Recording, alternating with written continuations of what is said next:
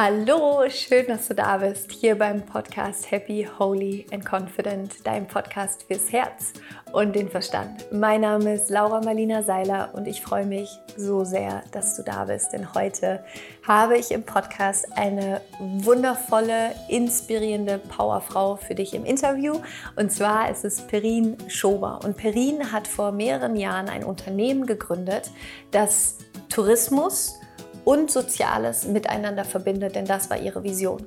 Und was sie gegründet hat, ist Shades Tours. Und Shades Tours sind Touren, die in Wien stattfinden, die von Obdachlosen geführt werden.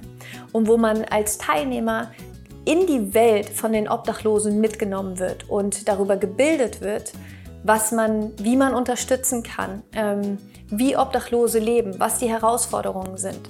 Und es ist einfach unglaublich, was Perin da erschaffen hat, wie vielen Menschen sie es durch Shades Tours schon ja, helfen konnte, von der Straße wieder zurück ins Berufsleben zu kommen. Aber nicht nur das. Shades Tours ist mittlerweile eins der mit Abstand beliebtesten, äh, einer der beliebtesten Touren durch Wien. Und es ist, ja, dieses Interview ist einfach, hat mich so inspiriert, den eigenen Träumen wirklich zu folgen. Vor allen Dingen auch dann, wenn alle anderen sagen, das wird nicht funktionieren, damit kannst du kein Geld verdienen, ähm, Soziales und äh, und irgendwie Tourismus, sowas bei Perin jetzt zum Beispiel in dem Fall, kann man nicht miteinander zusammenbringen. Und Perin hat es einfach gezeigt, dass es geht und gleichzeitig auch gezeigt, dass es so wichtig ist, dem eigenen Herzen zu folgen und der eigenen Inspiration zu folgen. Und ja, für mich ist das eins dieser Interviews, wo ich danach rausgegangen bin und einfach wieder so bestärkt darin war, wie wichtig es ist, den eigenen Weg zu gehen und wie wichtig es ist, auf die eigene Herzensstimme zu hören. Vor allen Dingen dann, wenn wir wissen, intuitiv, dass wir es nicht nur für uns machen, sondern für so viele andere Menschen. Und ich hoffe sehr, dass sich dieses Interview genauso inspirieren wird wie mich. Zum einen geht es tatsächlich auch darum, wie baut man eigentlich ein Business auf, wie geht man los. Ähm, und zum anderen geht es auch darum, wie man einen riesengroßen Unterschied mit dem eigenen Business in der Welt machen kann. Also viel, viel Freude beim Zuhören und wie immer freue ich mich riesig, wenn du danach bei Instagram vorbeischaust, at Laura Marlina Seiler und mir deine Gedanken dalässt zu dieser Folge. Was konntest du für dich mitnehmen? Ähm, was hast du vielleicht gelernt? Welche Erkenntnis hattest du? Und ich freue mich riesig, da von dir zu hören. Viel Spaß mit Perin und diesem wundervollen Interview freue mich so sehr, heute eine super inspirierende, powervoll, äh, powervolle Frau hier im Podcast zu haben, und zwar Perin Schober. Und ähm, du hattest mir, glaube ich, eine E-Mail geschrieben, war es so rum, ja. Genau. Und hast erzählt, was du machst. Und ich dachte mir so, krass, das ist schon ziemlich cool. und ähm, genau, und dann haben wir gesagt, wir machen ein Interview. Und jetzt bist du tatsächlich mit dem Nachtzug aus mhm. Wien nach Berlin gefahren. Ja. Ganz entspannt angekommen. Entspannt angekommen, geduscht. Sehr gut. Immer gut. Ich hatte den Luxus, ein vollkommenes Abteil für mich zu haben, mich ausgebreitet. Konntest du im Nachtzug duschen? Nein, so, das okay. nicht. Das habe ich dann schon im Hotel gemacht. Okay, das wäre krass. Okay. Mm. Also herzlich willkommen im Podcast. Schön, dass du da bist. Dankeschön. Ich freue mich auch sehr darum. Was du mir damals geschrieben hast in der E-Mail war, ähm, dass du dich selbstständig gemacht hast mhm. mit deinem eigenen Unternehmen, mit deiner eigenen Idee. Und zwar hast du aufgrund deiner Ausbildung in der Tourismusbranche die Idee gehabt, in Wien Städtetouren zu machen mit Obdachlosen. Ja. Und über Obdachlose. Mhm. Magst du das einmal erzählen? Also wie? Es klingt so schräg, wenn du das sagst ja? eigentlich. Ich finde, es klingt super cool. ähm, wie, hol uns da mal rein. Mhm. Wie, wie bist du auf die Idee gekommen?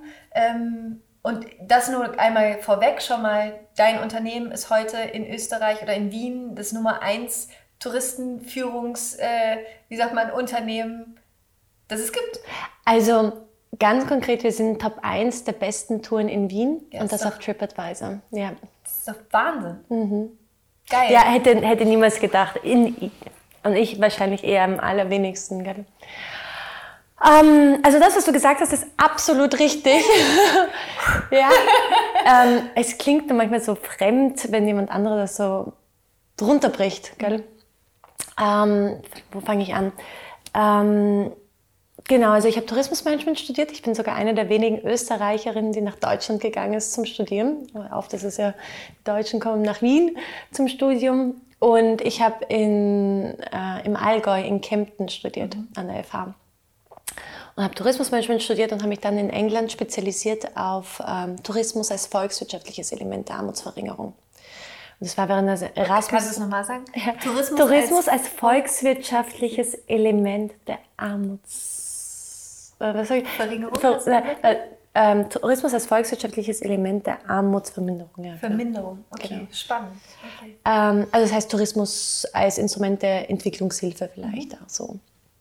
Und was ich so spannend fand, war, dass ähm, während eines Tourismusmanagementstudiums, da lernst du halt die betriebswirtschaftliche Ebene.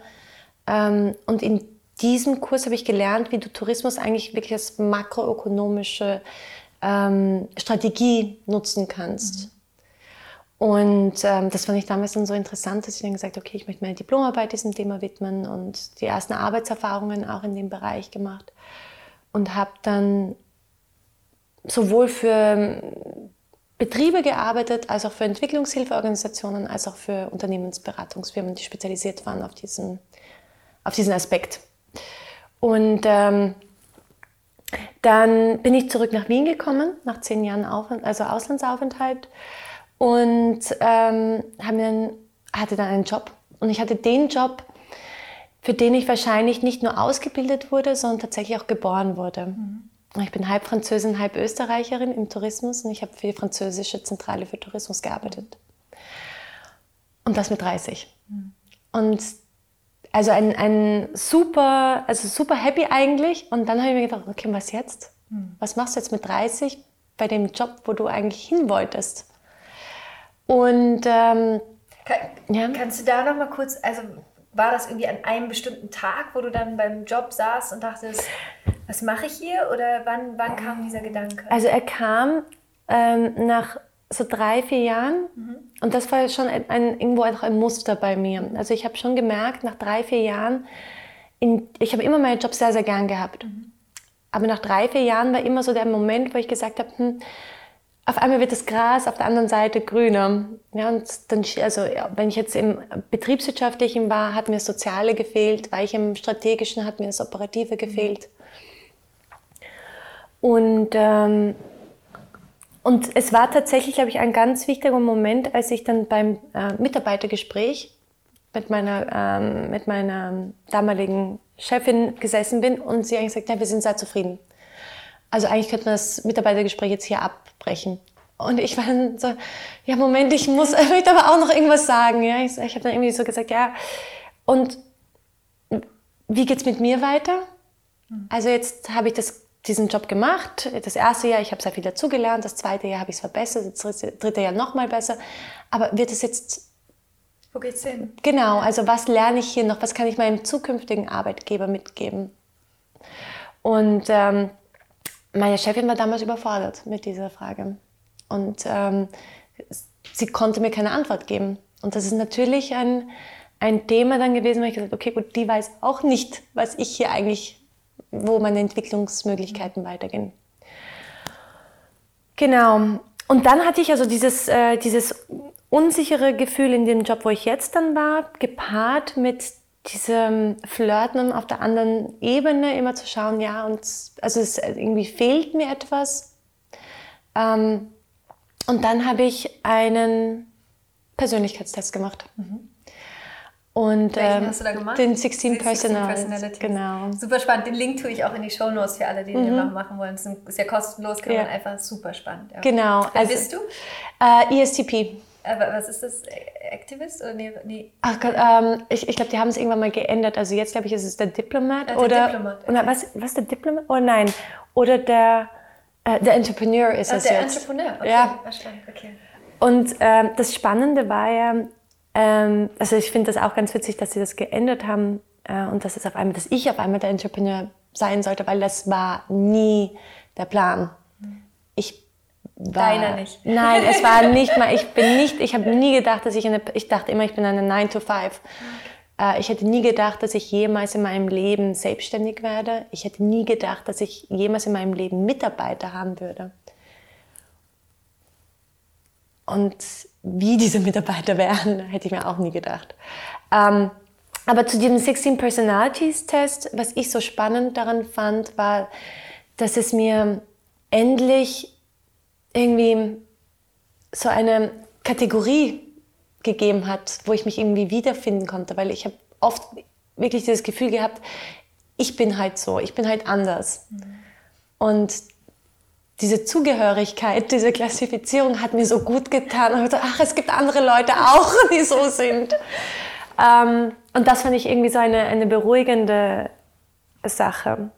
Und was äh, bei diesem Personalities-Test so spannend war, war, dass in, in der Karriere-Sektion tatsächlich gleich der erste Satz äh, steht, ähm, deine Stärken liegen im Marketing und Sales und deine Leidenschaft im Sozialen. Mhm. Und dann habe ich gesagt, ja, das wissen wir ja schon. Also das wusste ich, aber was mache ich jetzt damit? Also, hm. Und ähm, dann habe ich mir gedacht, weißt du was, das steht in einem Satz. Vielleicht musst du einfach nur den Job finden, wo der Job alles, auch in diesen gesamten Satz in einen, einen Job reinpasst. Ja. Und vorher war es für dich immer so ein Entweder-Oder. Also entweder genau. sozial oder Sales oder genau. Marketing, aber alles zusammen war noch nicht in deiner Realität sozusagen spannend. War noch nicht vereinbar. Und, ähm, und ich habe dann tatsächlich eigentlich gesagt, okay, gut, ich suche nach einem Unternehmen, nach einem etwas Sozialem, ein soziales Unternehmen äh, im Bereich Tourismus. Ähm, und ich würde dafür in einem durch ganz Europa gehen. Also die Grenze war Europa. Und dann habe ich genau das eingegeben in Google. Ein Social Tourism Business in Europe. Und wollte mich bewerben. Und habe mal auf Enter gedrückt. Und so kam ich ziemlich schnell auf ein Konzept, das, also einen Artikel, der hat das Konzept Tun geführt von Obdachlosen präsentiert. Und dieses Konzept, wie gesagt, habe ich nicht erfunden, das gab es bereits in Amsterdam, Prag, Barcelona, London, ähm, Berlin, Hamburg. Das heißt, was genau umfasste dieses Konzept, was es da schon gab? Also es gab äh, unterschiedliche Initiativen. Man sagt, es hat in London angefangen. Und in London ähm, heißt die Organisation Unseen Tours. Mhm. Und da geht es darum, dass man sagt, okay, gut, die Menschen, die obdachlos sind, die haben sehr viel auf der Straße eben mitbekommen. Ähm, der eine kennt zum Beispiel die Street Art Szene sehr gut. Das heißt, der macht Touren durch die Stadt zur Street Art Szene. Ein anderer hat halt die ganze, äh, ist bei Camden Town und kennt halt die, die ganze Who is Who und Gossip, ähm, wo Gwyneth Paltrow mit wem geschmust hat dann und so weiter. Ja? Also solche Sachen. Und äh, in Berlin heißt es Querstadt ein. Und die habe ich mir dann einfach angeschaut. Ich habe mir die unterschiedlichen, ich mir gesagt, okay, gut, spannend. Ähm, schaust du dir einfach mal an. Und immer mitgeschrieben. Und aus der Unternehmensberatung, wo ich ja vorher war, war PowerPoint das typische Instrument und dann einfach pro Slide ein Thema und schön strukturiert alles so reinfüttern, einfach nur reinfüttern. Und, ähm, und gepaart eben mit, den, ähm, mit deinen ethischen und moralischen Vorstellungen gepaart mit ähm, dem, warum möchtest du das machen und wofür, also welchen Fokus gibst du dieser Tour ähm, und wie wird es zu einem Must-Do? Wie, wie kann es zur besten Tour werden, die die Welt je gesehen hat? Was war dein Warum? Das Warum war, ähm, dass ich mir dann überlegt habe, also zum Beispiel, was ich entspannt war in, in, in London, war zwar der Guide obdachlos, aber er kannte überhaupt nichts, er konnte nichts über Obdachlosigkeit berichten, jetzt auf wie das Problem eigentlich, was das sozialpolitische Problem ist. Und dann habe ich mir überlegt, okay, gut, was sind eigentlich deine Berührungspunkte mhm. mit dem Thema Obdachlosigkeit? Und dann habe ich gesagt, keine. Und das fand ich so schlimm. Und ich fand es, und dann habe ich mir überlegt, okay, ähm, wie fühlst du dich, wenn du einer obdachlosen Person begegnest und du vorbeigehst? Weißt und dann ertappe ich mich immer wieder, ich, ich habe, empfinde dieses kleine Stechen im, im Herzen, zu sagen, habe ich jetzt richtig reagiert? Hätte ich anders reagieren können? Was hätte ich tun können? Und dieses Stechen im Schmerzen habe ich identifiziert mit einer Bildungslücke. Diese Bildungslücke, die wir haben, weil es uns noch nie jemand erklärt hat. Und dann habe ich gesagt, okay, gut, ich bin bestimmt nicht die einzige Person mit dieser Bildungslücke, mit diesem Stechen, stechenden äh, Schmerz. Wir machen genau die Tour dafür. Wir schließen diese Bildungslücke. Und wenn wir über dieses Thema reden möchten, wer könnte es dann nicht besser erklären als betroffene Person selbst? Wahnsinn. Also so schön zum einen, dass du da aus deinem Schmerz heraus sozusagen die Idee entwickelt hast, mhm. finde ich unglaublich faszinierend und ich meine, ich kann es zu 1000 Prozent nachfühlen, weil gerade hier in Berlin ähm, vergeht ja kein Tag, wo du nicht an einem Obdachlosen oder an einer obdachlosen Frau vorbeigehst und auch ich ich habe irgendwann für mich einfach beschlossen, ich gebe immer was. So. Mhm. Äh, einfach, das war für mich irgendwann sozusagen die Lösung, anstatt immer zu sagen, da jetzt ja, da jetzt nein. Ähm, aber trotzdem ist es natürlich so, wie du sagst, es fehlt irgendwie die, diese Bildung darüber, was kann man wirklich tun. Und vielleicht kannst du da ja noch mal ein bisschen was erzählen, ähm, was da vielleicht auch dann weitergegeben mhm. wird. Also was ist das, was, was sie selbst sagen? Also zum Beispiel, was, ich, was mir aufgefallen ist, also ähm, das war noch ganz am Anfang von, von Shade Stores eben, ähm, bin ich in Wien am Abend aus dem Büro gekommen und es hat begonnen zu schneien, so dieser erste Schnee. Und eine hochschwangere Frau ist zu mir gekommen und hat gesagt, sie weiß nicht, wo sie heute schlafen soll. Oh Gott. Und ich hatte, welche Möglichkeiten hatte ich? Ich hatte die Möglichkeit zu sagen, tut mir leid, keine Ahnung, weiterzugeben. Ich hatte die Möglichkeit, ähm, ihr Geld zu geben. Und ich hatte die Möglichkeit, mir zu überlegen, du, wo sind wir hier? Wir sind hier auf der Marie-Hilfe-Straße. Moment, hier in der Nähe ist eine Einrichtung. Und diese Einrichtung, auch wenn ich diese Information jetzt nicht weitergeben kann, wo sie schlafen kann, diese Einrichtung hat Sozialarbeiter und die Sozialarbeiter wissen ganz genau, wo diese Person hinkommen kann. Und gerade in einem hochschwangeren Zustand ist es auch keine Selbstverständlichkeit. Ähm, und, und das Besondere an Sozialarbeitern ist ja, dass sie diese Möglichkeit haben, der Person so viel mehr zu helfen, als du selber helfen kannst habe ich das Gefühl immer. Ja. Also die sind spezialisiert, ähm, die können dann weiter vermitteln, die Informationen so weit bringen dass, oder aufnehmen in unterschiedlichsten Einrichtungen. Ja.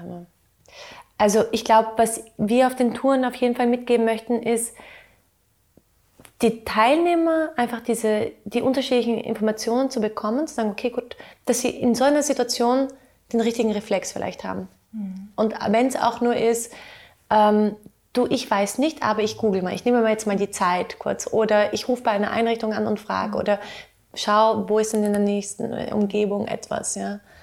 Ähm, und wie gesagt, also das heißt jetzt nicht, dass ich eine Heilige bin. Ja? Das heißt nicht, dass ich jedes Mal Geld gebe. Das heißt auch nicht, dass ich mich jedes Mal, aber dass ich mir einfach öfters mich dazu empowere, das zu machen, mir jetzt die Zeit zu nehmen und und mich damit auseinandersetzen. sondern wirklich zu sagen, hey, ich kann hier schon was machen. Ne? Genau. Ja. Also ich kann mir auch jetzt, weißt du was, jetzt nimmst du dir mal die Zeit. Mhm. Ähm, und ich glaube, wenn, wenn, wenn das alleine ähm, schon ein Outcome ist, ähm, dann ist das, finde ich, richtig toll. Also wir hatten jetzt in den ersten vier Jahren 35.000 Teilnehmer. Und ähm, wenn das 35.000 Mal mehr, einmal mehr geholfen wurde, dann ist das schon richtig toll. Und es ist quasi, okay, wir, wir gehen noch mal ein bisschen mhm. zurück zum Anfang, äh, um das einmal äh, aufzurollen quasi. Du hast dann damals die PowerPoint-Präsentation erstellt für dich ja. und hast dein Warum da formuliert und ähm, hast gesagt, du möchtest gerne dieses Stechen im Herzen irgendwie mhm. verändern, indem du die Bildungslücke schließt, die bei mhm. vielen einfach da ist. Was macht man in solchen Momenten? Wie, wie, was ist eigentlich die Aufgabe auch von einem ähm, in dem Moment mit einem Obdachlosen oder einer obdachlosen Frau umzugehen. Ähm, wie kann man wirklich am besten helfen, weil es ist ja auch nicht immer die richtige Hilfe, Geld zu geben. Mhm. Ähm, und dann, was ist dann passiert? Du hattest dann die PowerPoint. Also ich hatte genau, ich hatte die PowerPoint und ähm, irgendwann mal war diese PowerPoint tatsächlich ein Businessplan. Und dann stehst du vor dieser Herausforderung und sagst, wow, was jetzt? Jetzt hast du die Idee so weit formuliert und sie ist so logisch, sie klingt so logisch. Weißt du? Und, ähm, und dann hast du gesagt, okay, gut, traust du dich darüber? und ich kann mich erinnern, ähm, ich habe mich nicht getraut, darüber zu reden. Ich habe mir nur meine kleinsten, engsten Freundinnen mal kurz genommen, ähm, wo ich wusste, dass die mich vielleicht ein bisschen mehr verstehen würden. Und das sind, witzigerweise sind das zwei, ähm, zwei Mädels, die in Barcelona leben. Und das bei einem Trip nach Barcelona habe ich gesagt, du, ich muss mit dir, muss mit dir reden, ich habe da eine Idee. Und das Interessante war, beide waren, schau Perin, red einfach nur mal drüber.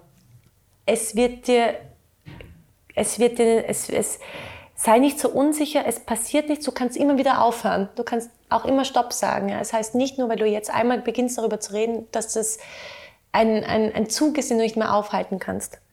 Red drüber. Probier's.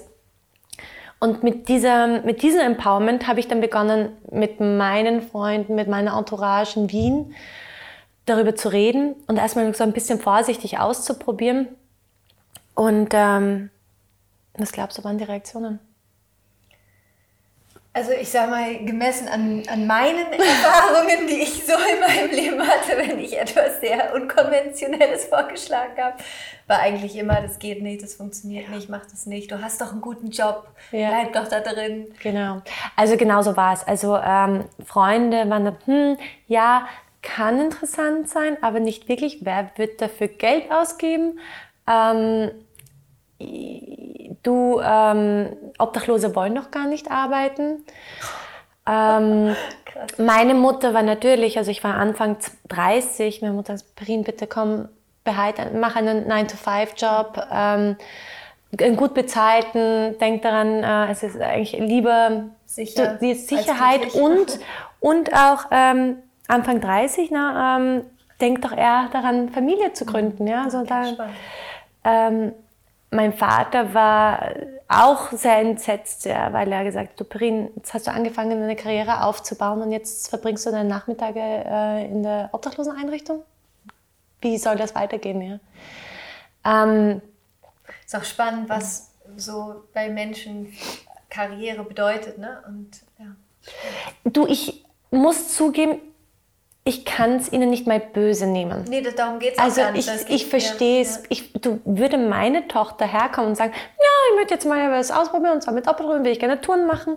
Wir haben auch denken, mein Gott. also es ist schon, es ist so weit, weit weg gewesen von jeglicher Vorstellung, dass etwas funktionieren kann. Mhm. Es ist so weit, es ist was Soziales, das heißt, damit kannst du kein Geld verdienen. Damit kannst du nicht mal ein Gehalt zahlen. Ja. Das, das wird nicht, das wird wahrscheinlich nicht mal funktionieren.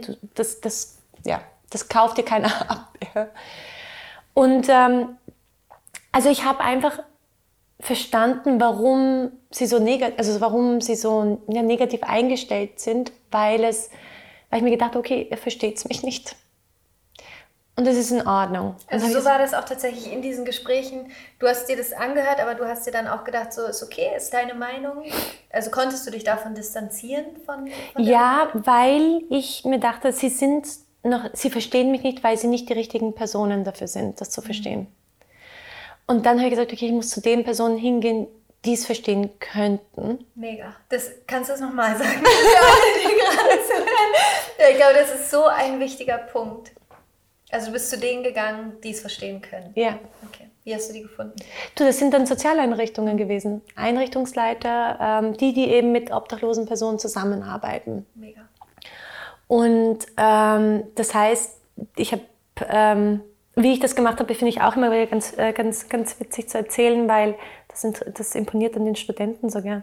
Ähm, ich habe wenn ich mir eine, eine Person rausgesucht habe, mit der ich Kontakt aufnehmen wollte, habe ich die erstmal gegoogelt und ähm, einen Artikel gefunden, wo drinnen stand, soziale Innovation ist mir so wichtig, bla bla bla. Ja. Und dann diesen Satz rauskopiert, ein E-Mail an die Person geschickt, laut diesem Artikel finden Sie soziale Innovation so wichtig, Sie sollten sich mit mir treffen. Geil. Sehr gut. ähm, und das hat tatsächlich, diese, diese Strategie hat funktioniert. Weil eigentlich, wer bin ich? Ja? Ich bin niemand. Ich bin nur ein Mädchen, die wie so Tausende wahrscheinlich äh, ein E-Mail schreibt und hey, ich habe eine Idee. Und ähm, so habe ich es ein bisschen auf eine charmante Art und Weise ein bisschen ähm, erpresst. Ähm, aber, und das hat funktioniert. Und dann habe ich eben den ersten getroffen und ähm, der hat einfach nur zugehört, zugehört und genickt. Und hat dann gesagt, du Perin, ich glaube, du bist an was Richtigem dran ähm, und du bist auch die Richtige dafür. Und das war natürlich wow. Okay, und dann eben den nächsten.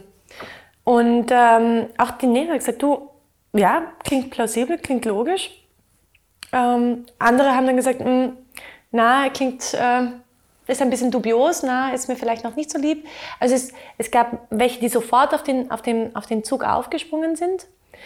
Andere, die gesagt haben, hm, nein, ist mir zu heikel oder die kommt gerade aus einer ganz anderen China aus einer anderen Industrie, klarerweise, das darf man nicht vergessen, ich komme aus dem Tourismus, ja, das heißt mhm. schöne, bunte Palmen und das ist halt so mein Metier und dann auf einmal mit. Sozialarbeitern zu reden, die, die halt die Härte des Lebens tagtäglich vor sich sehen. Ja, also, und andere, die wiederum gesagt haben, weißt du was, mach mal und wir schauen uns mal an und wir springen vielleicht auf den Zug auf, wenn es uns gefällt. Genau. Ich würde da ganz kurz noch mal gerne einen Schritt zurückgehen und weil ich glaube, es ist so spannend. Ich glaube, so viele, die zuhören, haben auch eine Art Calling in sich oder so diesen Funken, ne, dass irgendwie irgendwann mal so dieser Gedanke da war, so, oh, wenn ich das machen würde, oder, da zieht es mich hin, da zieht es mein Herz hin. Und dann passiert genau das, was du gerade gesagt hast. Dann fangen wir an, irgendwie mit Freunden und Familie zu sprechen. Und ich habe dieses Bild von diesem Kerzenausmacht-Ding, so, ja. dass dann da so darüber gelegt wird und der Funke einmal wieder so ausgemacht wird. Ähm, hol mich nochmal in deinen Kopf und in deine Gefühle. Woher hast du die Überzeugung genommen und mhm. was hat dir dabei geholfen, da wirklich weiterzumachen und daran zu glauben und nicht, weil.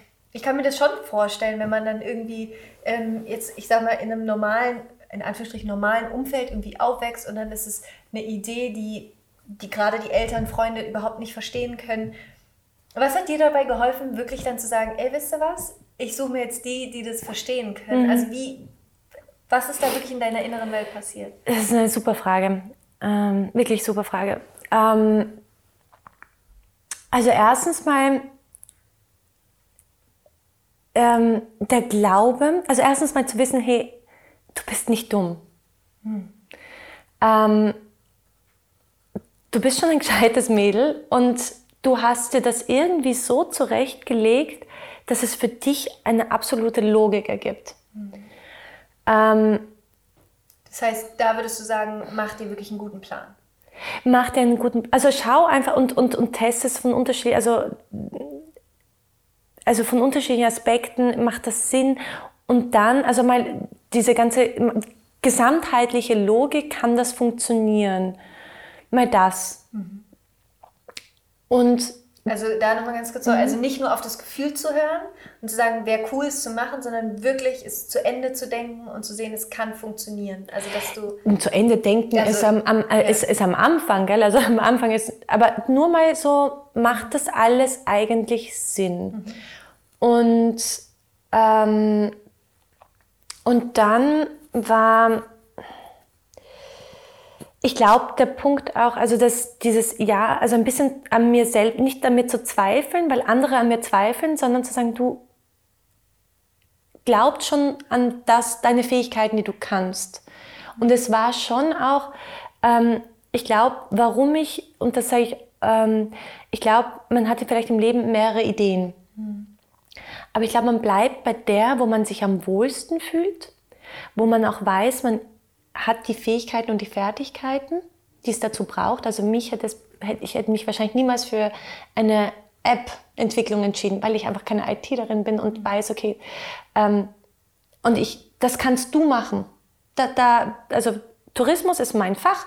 Ich weiß, wie man Touren aufstellt, ich weiß, wie man verkauft, ähm, ich weiß, wie man die Touristik dafür nutzt. Ähm, ich habe sehr, sehr stark, also hohe Qualitätsansprüche. Ähm, das heißt, da wusste ich, okay, das, das kann ich, das sind meine Fähigkeiten. Ähm, also zu sagen, okay, bist du wirklich die richtige Person dafür? Ja. Und dann ähm, kannst du durchhalten. Hm. Kannst du den Drive haben? Wirst du den Drive behalten? Und das ist eigentlich ein sehr wichtiger Moment damals gewesen, auch für mich zu wissen, okay, ich habe mir diese Fragen gestellt, so glaubst du, du bist die richtige Person? Glaubst du, du hast genug Drive, um durchzuhalten? Ähm, kannst du, ähm, kannst du auch, hast du genug Ressourcen? Also jetzt nicht nur Energie, sondern auch wirklich, du machst dich selbstständig. Das bedeutet, wie jede andere Selbstständigkeit auch, bedeutet das, zwei, drei Jahre erstmal den Gürtel richtig eng zu schneiden. Ähm, und da weiß man auch immer nicht, ob es das wird, gell? Also, und wie weit bist du bereit zu gehen, gell? Und ich glaube, das war ganz, ein ganz wichtiger Moment für mich, mir diese ganzen Fragen mit Ja zu beantworten. Ja, ich glaube, du bist die richtige Person. Ja, ich glaube, du kannst das durchführen. Ja, ich glaube ich glaub an dich. Mhm. Und dieser Moment, den habe ich wirklich abgespeichert für den Fall eben, für, weil es gibt schwere Tage. Und es gibt Tage, da willst du dich gleich wieder ins Bett legen und sagen so, nein, heute ist eine Scheiße. Und bevor du eigentlich an denen verzweifelst, die nochmal kurz diesen Moment herzuholen und sagen, glaub an dich, du hast dir diese Fragen schon ähm, schon beantwortet. Super schön. Danke, dass du das nochmal so dargestellt hast, weil ich glaube, dass es ähm, viele sich nicht die Zeit nehmen, dann wirklich nochmal in sich selber reinzufühlen, sondern dann so abgelenkt sind durch die Stimmen im Außen, dass sie ihre eigene Stimme nicht mehr hören. Und das ist so schön, wie du es gerade gesagt hast, weil was du ja wirklich gemacht hast, du hast nochmal wirklich in dich reingehorcht und dir die Fragen gestellt und mhm. deine Antwort war ja und deswegen hast du es gemacht. Mhm. Und eben, und ich glaube, dieser, dieser Moment, dass man sich auch diesen bewusst abspeichert und weil es wird schwere Tage geben. Und es wird Tage geben, wo man an sich zweifelt und wo man aufhören möchte. Und dass man sich, weil man, okay, diese Tage gibt's. Man holt sich diesen Moment wieder zurück und sagt so, entspann dich, geh zurück ins Bett, passt, lass diesen Tag mal verstreichen. Morgen ist ein neuer Tag. Super schön. Okay, und dann hattest du die Gespräche mit den Sozialarbeitern. Mhm. Du hast erstes positives oder so halb positives Feedback bekommen. Genau. Was hast du da gemacht? Und dann habe ich mir gedacht, okay, ähm, passt. Ähm, dann eben das, das Coole war, dass gleich ähm, die eine Sozialarbeiterin sehr positiv gestimmt war von der größten Einrichtung, Sozialeinrichtung in, in Wien. Und ähm, da gesagt, passt, hm, können wir schauen, wer für dich relevant wäre. Und ähm, so haben wir eigentlich angefangen. Also sie hat mir ein paar äh, potenzielle Guides vorgestellt. Ich habe auch immer wieder dort gekocht in der Sozialeinrichtung und bin so ein bisschen äh, mit neuen Personen in Kontakt gekommen. Die haben gesagt, hey, was machst denn du da? Und äh, wie hast du das vor? Wirklich? Du machst das tun machen? Also die ersten Guides, glaube ich, waren total ähm, die, die haben das kann ich mir nicht vorstellen, dass das funktioniert. Also auch sie waren total skeptisch, ja? aber auch sie hat nichts zu verlieren. Ja. ja? Und sie haben gesagt, ähm, das glaube ich jetzt nicht wirklich, dass irgendwer auf meine Tour kommen sollte für zwei Stunden und bereit ist, dafür Geld zu geben. Aber ähm, wie hast du die dann davon überzeugt? Ah, ich weiß, äh, äh, ich, ähm, ich glaube, ich glaube einfach mit, ähm, ich, ich weiß es gar nicht, was bei Ihnen wirklich so das ausgewirkt hat, aber Sie haben gesagt, weißt du was, ich habe nichts zu verlieren, wir können probieren. Sie scheint eigentlich auch relativ überzeugt zu sein, oder zu sagen, oder nicht mal überzeugt, sondern zu sagen, hey, ich glaube, das funktioniert, schauen wir uns das mal an. Und was ich so spannend finde an dieser Dynamik, die sich entwickelt hat, ist, ich habe ein Unternehmen gegründet mit meinen ersten Guides. Und das heißt, es, ist so ein, es sind meine Co-Founders. Mhm. Und das heißt, wir haben uns dieses, dieses, dieses, diese Verantwortung geteilt und dieses Erfolgserlebnis geteilt und dieses, das hat uns wahnsinnig eng zusammengebracht. Aber wie, wie, wie war das denn ganz konkret? Also du hast dich mit, du warst in der, in der Sozialeinrichtung, hast dann da drei du, oder vier also, Guides ja, kennengelernt. Und, und dann, dann äh, hat sich einer, dann war meine Website schon online. Dann die hat hast du selber gemacht? nein, die erste habe ich, äh, nein, ich hab, das, also es gibt Sachen, die kann ich nicht und das dauert einfach viel zu lang. Ähm, die habe ich nicht selber gemacht. Das die heißt, du hast dir Hilfe geholt, jemand hat dir die Website genau. gebaut und da hast du schon mal beschrieben. Die habe ich auch bezahlt. Shades Tour, das sind die Touren, die es gibt. Genau, ich habe die, die Website war äh, weit davon entfernt, so hübsch zu sein, wie sie heute ist. Aber sie war fein.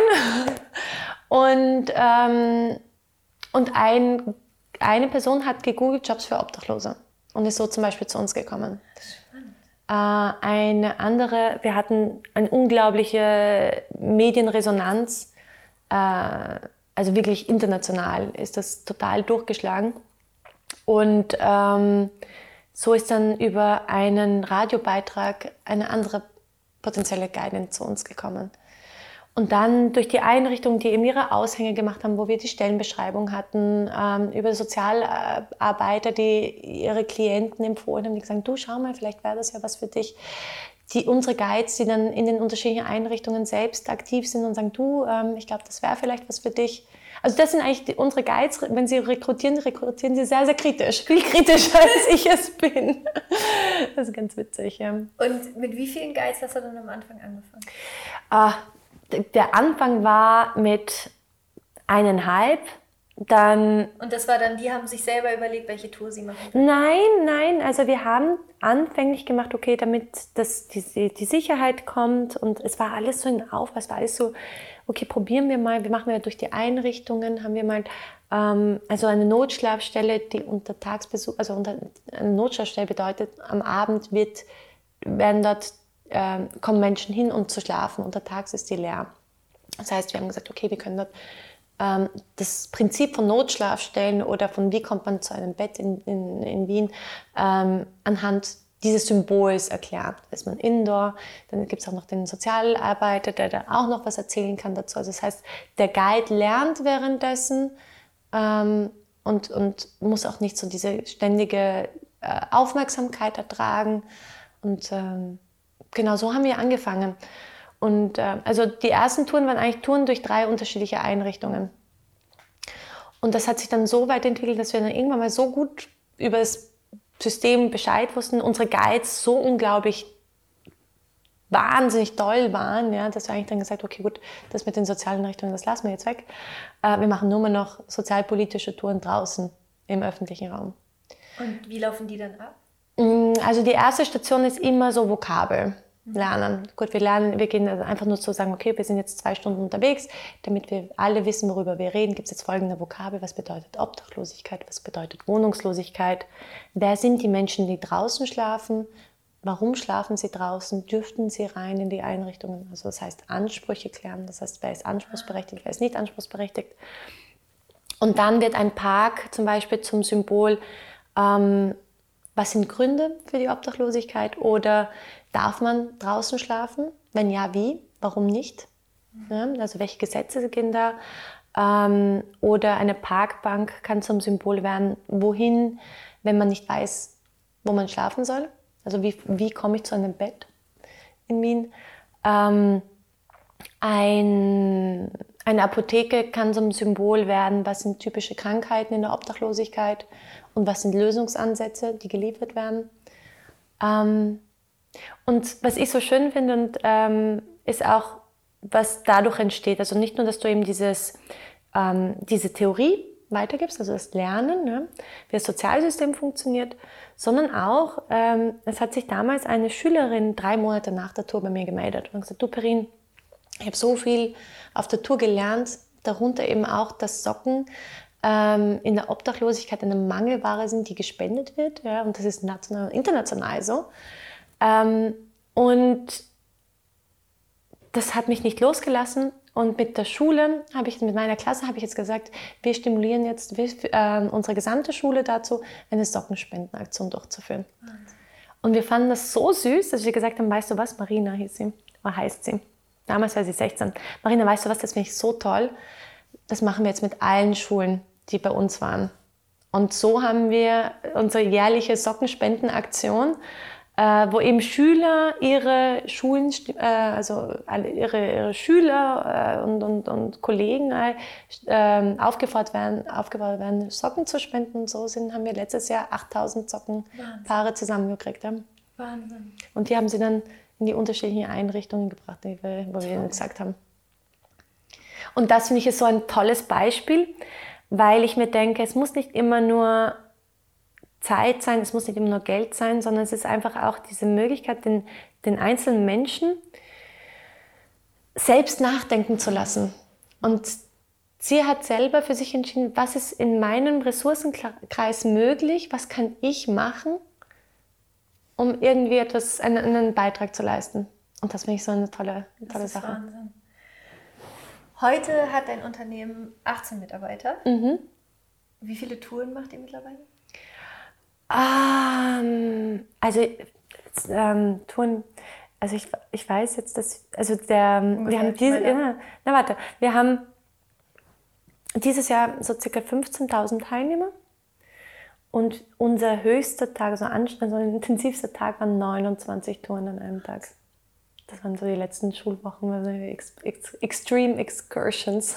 Ah, das heißt, vor allen Dingen Schüler machen ja, dann die Touren. Genau, also wir haben hauptsächlich unsere Touren werden, also äh, von 50 Prozent unserer Kunden sind Schulen, weil es halt super in den Lehrplan reinpasst. Und es war auch genau das, wo ich mir gedacht habe, ich finde es unglaublich, dass man es mir nicht beigebracht hat, dass man dieses Thema nicht in die Schule gebracht hat. Also Schüler und dann ähm, 30 Prozent sind interessierte Einzelpersonen, die sagen, ich gehe ins Museum äh, und bilde mich dort weiter, ich gehe ins Theater, äh, ich lese, aber in diesem Feld mache ich nichts. Mhm. Ähm, das heißt, da holen sie sich diese Bildung nochmal nach. Und ähm, 20 Prozent sind Unternehmen. Also das heißt, die sagen Mitarbeiterexkursionen. Ähm, und es ist halt, und das Schöne ist, es ist halt etwas, wo jeder mit null Wissen anfängt. Das heißt, du lernst in dieser Zeit, in diesen zwei Stunden so viel und das ist natürlich fördert den Austausch. Ja? Also das heißt, dass, dass, die Mitarbeiter endlich mal die Möglichkeit haben, über ein Thema zu reflektieren, wo sie alle nichts wissen.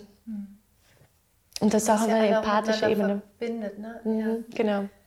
Von den 18 Mitarbeitern sind da auch Guides quasi fest angestellt? Mhm. Also alle, alle Mitarbeiter, äh, alle Guides sind auch fest angestellt.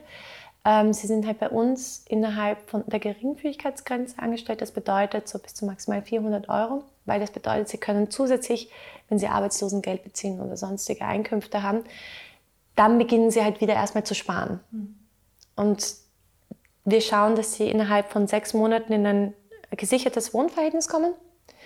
Und dann geht es auch in ein stabileres Lebensverhältnis.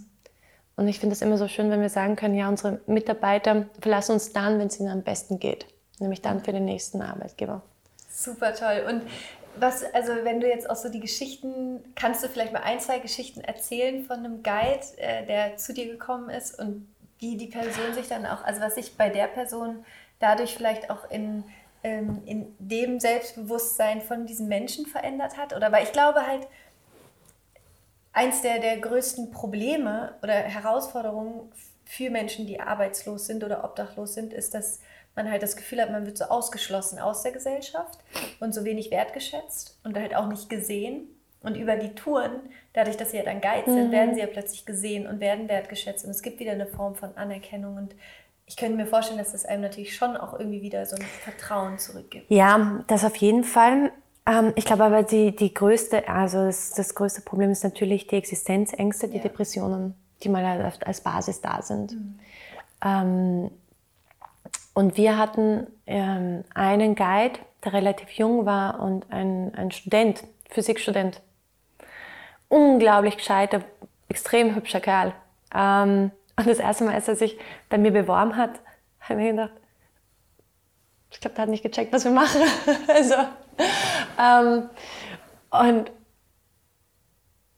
und es ist dann so weird, wenn du dann eigentlich sagen musst, du, ähm, Entschuldige, bist du obdachlos? also, ähm, der hat, gekommen, der, der hat eine sehr, sehr schwierige Familiengeschichte und ähm, seine Mutter hat, ähm, also hat studiert ähm, und hat eben Familienbeihilfe bekommen. Mhm. Und das hast du ja so wie in Deutschland nur, wenn, ähm, wenn, äh, wenn die Eltern auch Einsicht geben. Gell? Bei euch heißt es ja BAföG. Gell? Mhm. Und dann gab es einen riesen Krach in der Familie und sie hat dann das nicht mehr gewährt. Und ich glaube, es war nicht nur die finanzielle Not auf einmal bei ihnen, sondern auch diese riesen, ähm, dieses Leid, dieses nicht geliebt zu werden von der Person, von der man eigentlich am meisten geliebt werden sollte von der Mutter.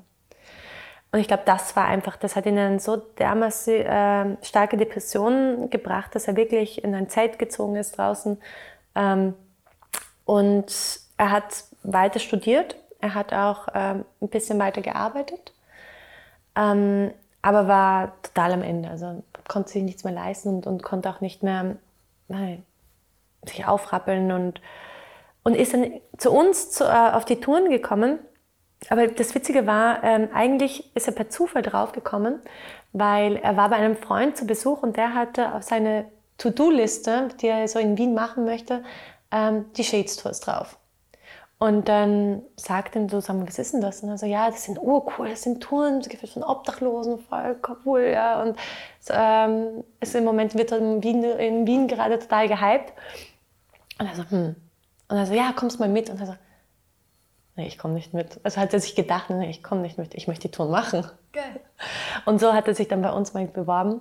Und ähm, er hat innerhalb von kurzer Zeit, also er ist ein unglaublich toller Kerl, ja, und der hat dann ähm, auf der Tour eine Familie kennengelernt, die Tochter, die eben dann während den Sommermonaten nicht, also nicht mehr in ihrer Wohnung war und gesagt hat, du möchtest du vielleicht die Wohnung nutzen, ich, ich gebe sie dir für die paar Monate. Dann hat er eine andere äh, Frau kennengelernt äh, bei uns auf Tour, die eigentlich in Brüssel lebt und wo sie ihm dann gesagt hat, sie war so berührt von der Geschichte, sie hat gesagt, du könntest mein Sohn sein. Ja? Also der hat natürlich wahnsinnig die, die Muttergefühle stimuliert. Ja? Und er, äh, sie hat gesagt, du weißt du was, bis zum Ende deines Studiums, also Masterstudium Physik, ähm, möchte ich dir ein WG-Zimmer zahlen. Und er hat dann gesagt, du, ich weiß nicht, ob ich das anhöre. So, ja, das nimmst du an. Das nimmst du an. Und so hat er äh, wieder zurück in eine Wohnung, ist er zurück in eine Wohnung gekommen, hat sein Studium absolviert mit einer Eins, also ein Masterstudium mit einer Eins und hat jetzt im, vor, vor kurzem gerade ähm, angefangen, bei einem super tollen Unternehmen zu arbeiten. Unglaublich. Unglaublich, unglaubliche Geschichte. Hm. Was macht das mit dir, wenn du dir denkst, zum Glück habe ich dieses Unternehmen gegründet? Oder also wie geht dir sowas auch noch sehr nah und ähm, ich glaube, ich gebe mir sehr, sehr wenig Lorbeeren, mhm. weil ich glaube, dass sie haben es wirklich verdient. Also sie machen ja diese Arbeit so gut. Ich bin nur die Weichenlegerin vielleicht, ja, die sagt, okay, gut, schau, ich glaube daran und das machen wir und die Qualität also dass ich ihnen vielleicht einen Rahmen gegeben habe, ja, dass, wie ich glaube, dass es gut werden wird, ist eins. Aber sie machen es zu einer Perfektion. Mhm. Und ähm, ja, also ich glaube, ich sage es immer so, ich, so, ich glaube, ich bin das Gehirn und ihr seid das Herz. Super schön. Mhm. Was waren so deine wichtigsten unternehmerischen Learnings, die du so hattest in den letzten vier Jahren? Äh, unternehmerische Learnings. Hm. Ähm, also was ich gelernt habe, war, also ich habe äh, ich hab ein, also im Backoffice ein unglaublich diverses Team. Ähm, das Witzige ist, kein einziger hat sich jemals bei mir beworben. Ähm, oder ich habe niemals eine, eine, eine Stellenausschreibung irgendwie ausgeschickt, sondern die Katja zum Beispiel ähm, kam aus der Touristik und hat irgendwie von Shadesers mitbekommen und hat gesagt, du, ich finde euch wahnsinnig spannend, ähm, ich würde gern für euch arbeiten, aber ich bin jetzt mal für ein Jahr oder sowas so auf Weltreise. Also, okay. Äh, und dann habe ich gesagt, sie hat gesagt, ja, ich möchte euch aber irgendwie helfen. Ähm, und ich so, ja, was stellst du dir vor? Und so, ja, ich könnte euch zum Beispiel einen Instagram-Channel aufbauen. Ich so, okay, gut. Ähm, und irgendwie hat sie dann, was ich so schön fand, bei ihr wusste ich sofort, sie ist die perfekte Mitarbeiterin für mich, weil wir hatten dann einmal eine schlechtere Bewertung oder eine Dame, die sich über die Tour ein bisschen aufgeregt hatte. Und dann habe ich gesagt, du, Katja, wie wirst du auf diese E-Mail antworten? Und sie hat eine perfekte Mail geschrieben, ja. Ähm, und dann wusste ich, okay, gut, so, sobald du zurück bist, kommst du, kommst rein. Ähm, dann die Sophie ist unsere Sozialarbeiterin, das heißt, sie rekrutiert und äh, bildet die Guides aus. Ähm, und wir sind zu dritt, finde ich, so unterschiedlich und wir lernen so viel voneinander, von den Unterschieden, die wir sind und wie wir denken, ähm, dass das eigentlich zu dem unglaubliche Bereicherung ist. Was es nicht leicht macht, ja. Aber es ist, eine, es ist schön, weil es gibt dir nochmal die Möglichkeiten, so viele unterschiedliche Perspektiven nochmal einsehen zu können. Ähm, also so ein diverses Team. Und dann, ähm, wo ich glaube, ein schönstes Learning ist, dass ich tatsächlich ähm, irgendwie das Gefühl habe, bei uns gibt es so viel Liebe in dieser Organisation, ähm, die, ähm, und ich glaube, das ist so diese extreme Wertschätzung und Liebe, die, die empfunden wird fürs Unternehmen, für die, für die Tätigkeiten. Ähm, und ich glaube, das ist ein ganz interessanter Aspekt von Leadership, wenn man das überhaupt so sagen kann. Ja. Wie, wie lebst du das konkret? Also wie drückt sich das aus, diese Liebe? Ähm, das, ich glaube, ähm, zum Beispiel, ähm, auf der einen Seite fragt man mich ja immer wieder, du, wie schaffst du es eigentlich, dass jetzt obdachlose Personen, geflüchtete Personen oder ehemals süchtige Personen diesen Job wahrnehmen? Ja? Dass sie nicht zu spät kommen, dass sie das ernst nehmen. Ja? Und dann sagst du, am Anfang hm, ja, haben wir so ein paar Mal so vielleicht unsere Differenzen, aber es beginnt dann erst wirklich perfekt zu funktionieren, wenn sie Liebe entwickelt haben. Liebe fürs, für ihre Tätigkeit, die sie machen, das Verständnis, was für eine sinnvolle und sinnhafte Aufgabe es ist. Sie merken ja, ähm, wie innerhalb dieser zwei Stunden während dieser Tour sich so viel bei den Teilnehmern tut. Ähm, sodass sie wirklich diese Aufgabe unglaublich ernst nehmen. Super schön. Kann, glaube ich, jeder auch auf seinen eigenen Job übertragen. Ne? ja. Was ist deine Vision? Wo, wo es hin mit Shades Tour? Du, ähm, mal kurz, ein bisschen emotional. Und ich glaube, was, was ich auch äh, ein unglaubliches Glück habe, ich habe das Glück, in meinem Job tatsächlich täglich berührt zu werden. Mhm. Und das finde ich jetzt sowas von besonders, weil welcher Job hat denn das? Ja? Und ich denke mir auch so oft, wie oft werde ich denn als Person überhaupt als Mensch noch berührt? Mhm. Also das, ich, das ist für mich ein ganz, ganz besonderer Aspekt auch in dem Job. Ähm, Vision. Ähm, also ich glaube, jetzt, jetzt nach vier Jahren sind wir jetzt mal aufgebaut, so weit, dass es eigentlich mal dass wir nicht mehr das Gefühl haben, wir müssen wie, ähm, wie Feuerwehrmänner die ganze Zeit hinter jedem Feuer äh, laufen, sondern es, ist, es, es funktioniert gut. Und das Thema ist natürlich bei einem so Social Business, dass man sagt, oft immer hingeht, okay, gut, wie sieht es aus mit der Skalierung? Und jetzt hast du so ein, ein, ein, ein Modell entwickelt, das funktioniert, das nachhaltig ist, das selbsttragend ist. Ähm, das wäre doch fein, wenn es in unterschiedlichen Städten auch gäbe. Und ähm, das heißt, wir haben gesagt, okay, wir haben jetzt, ähm, hat sich, ich habe auf der Website so ganz dezent platziert und gesagt, so ja, ähm, wer sich dafür interessiert, darf sich ruhig bei mir melden, Shadestores in seine Stadt zu bringen. Und das hat eben ähm, schon mehr, es haben mehrere Leute gemacht. Viele sind immer wieder abgesprungen, wenn ich ihnen mal erzähle, das bedeutet Selbstständigkeit. Gell? Ähm, und eine ist äh, hängen geblieben. Wahnsinn. Und das war die Petra für Graz. Ich habe gesagt, du Perin, ähm, das ist genau der Job, den ich suche, das ist das, was ich möchte. Ähm, ich glaube, ich bin die richtige Person dafür in Graz. Ähm, schul mich ein, gib mir diese Instrumente, ich mache es in Graz. Und das ist auch so ein spannendes Modell, weil ich gesagt habe, eigentlich damals, als ich mich damit selbstständig gemacht habe, habe ich auch eigentlich nach vielleicht so einer Übermarke gesucht, wo ich mich einfach nur drunter legen könnte. Gell? Und ähm, das heißt, dass man mir es ermöglicht, leicht in die Selbstständigkeit zu finden, ohne großes Risiko, ohne das größte Risiko auf einmal zu tragen und ohne das ganze Rad nochmal neu erfinden zu müssen. Und das heißt, die Petra ist jetzt eben in Graz zuständig, ähm, wird von mir eben auch äh, bezahlt für die Standortleitung und hat in zwei Jahren dieser Einschulungsphase dann die Möglichkeit, mir als Franchise-Nehmer das abzukaufen. Ja, ja ich, bin, ich bin ganz beeindruckt. Ich finde es so, ähm, ich finde es einfach so unglaublich inspirierend. Ähm, Super geil.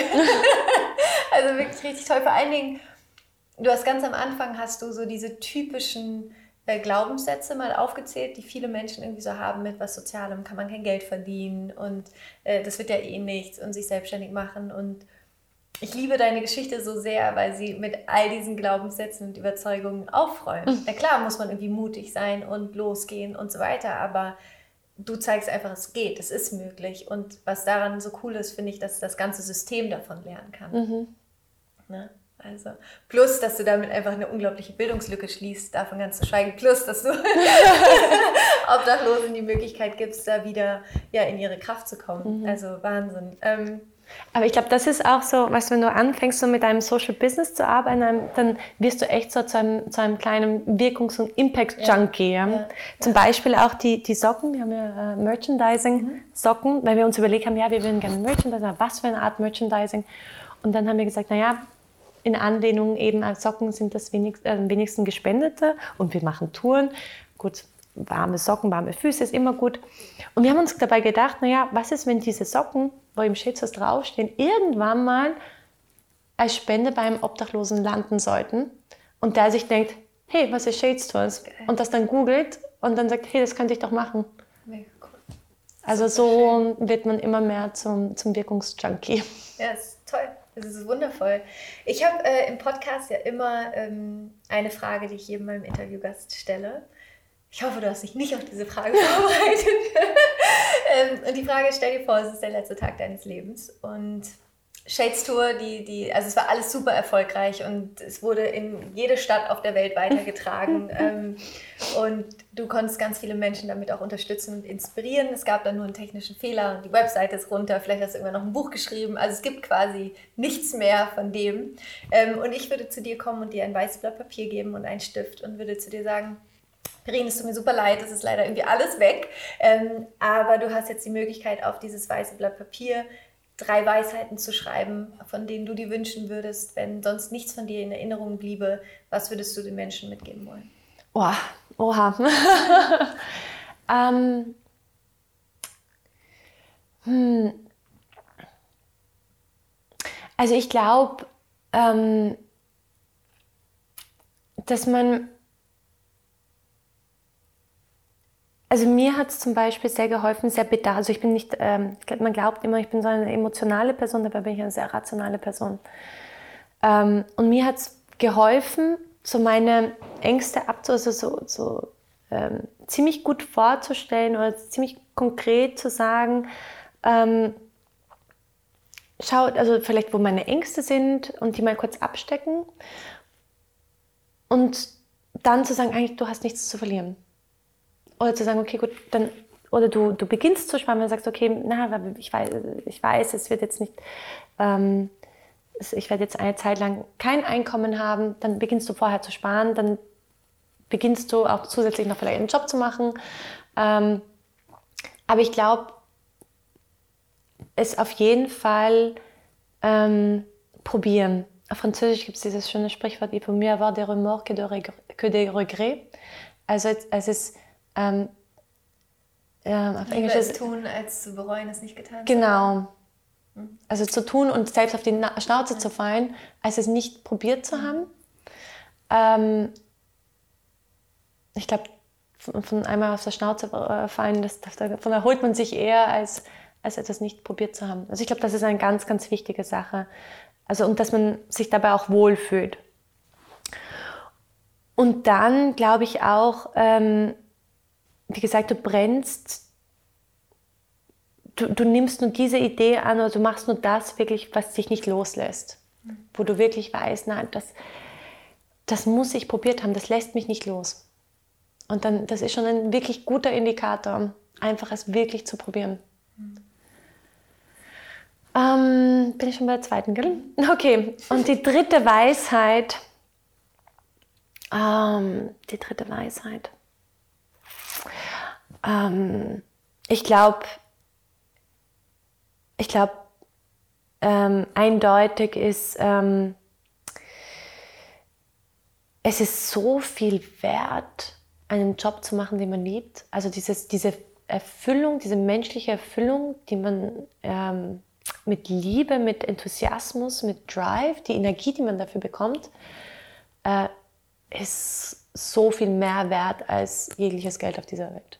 Also ähm, das kann ich mir, also ich habe es, ähm, es ist nicht immer leicht, ja, das nicht, aber es ist so viel einfacher in der Früh aufzustehen, wenn man weiß, wofür man es tut.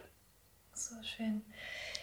Ich danke dir für all die Menschen, die jetzt ähm, gerne mal bei den Shades-Touren dabei sein wollen. Äh, wie findet man dich? Wie, wie kann man da hinkommen? Also im Moment sind wir in Wien und in Graz.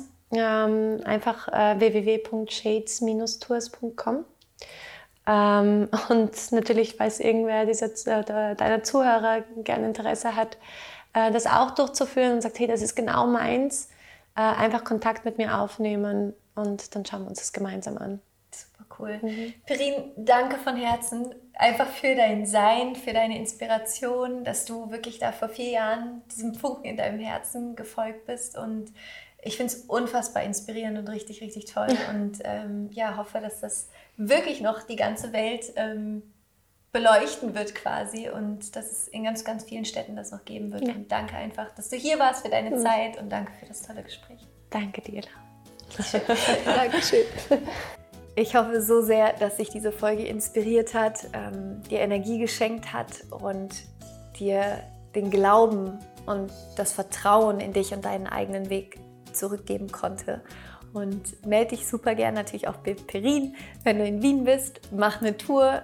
Ich glaube, dass das sehr, sehr, sehr inspirierend sein kann. Und ich freue mich riesig, wenn du bei Instagram vorbeischaust oder mir hier in den Kommentaren deine Gedanken zu der Folge dalässt, was dich inspiriert hat, welche Erkenntnis du für dich hattest, was vielleicht dein Herzensprojekt ist, was du gerne in die Welt bringen möchtest. Und ich schicke dir jetzt eine riesige Herzensumarmung. Ich hoffe, es geht dir gut und ich bin dir unendlich dankbar, dass du hier bist, dass du diesen Podcast unterstützt, dass du meine Arbeit damit unterstützt und dass wir gemeinsam dadurch noch so viel mehr Menschen erreichen können und dazu inspirieren können, in ihre Kraft zu kommen, in ihr Licht zu kommen und ihr, ihr Leben wirklich zu leben und die Liebe auf dieser Welt mehr werden zu lassen. Also danke, dass es dich gibt. Du bist ein riesiges Geschenk für diese Welt. Glaub an dich, ich tue es in jedem Falle. Und wir sehen uns nächste Woche wieder oder hören uns nächste Woche wieder hier im Podcast. Rock on und Namaste, deine Laura.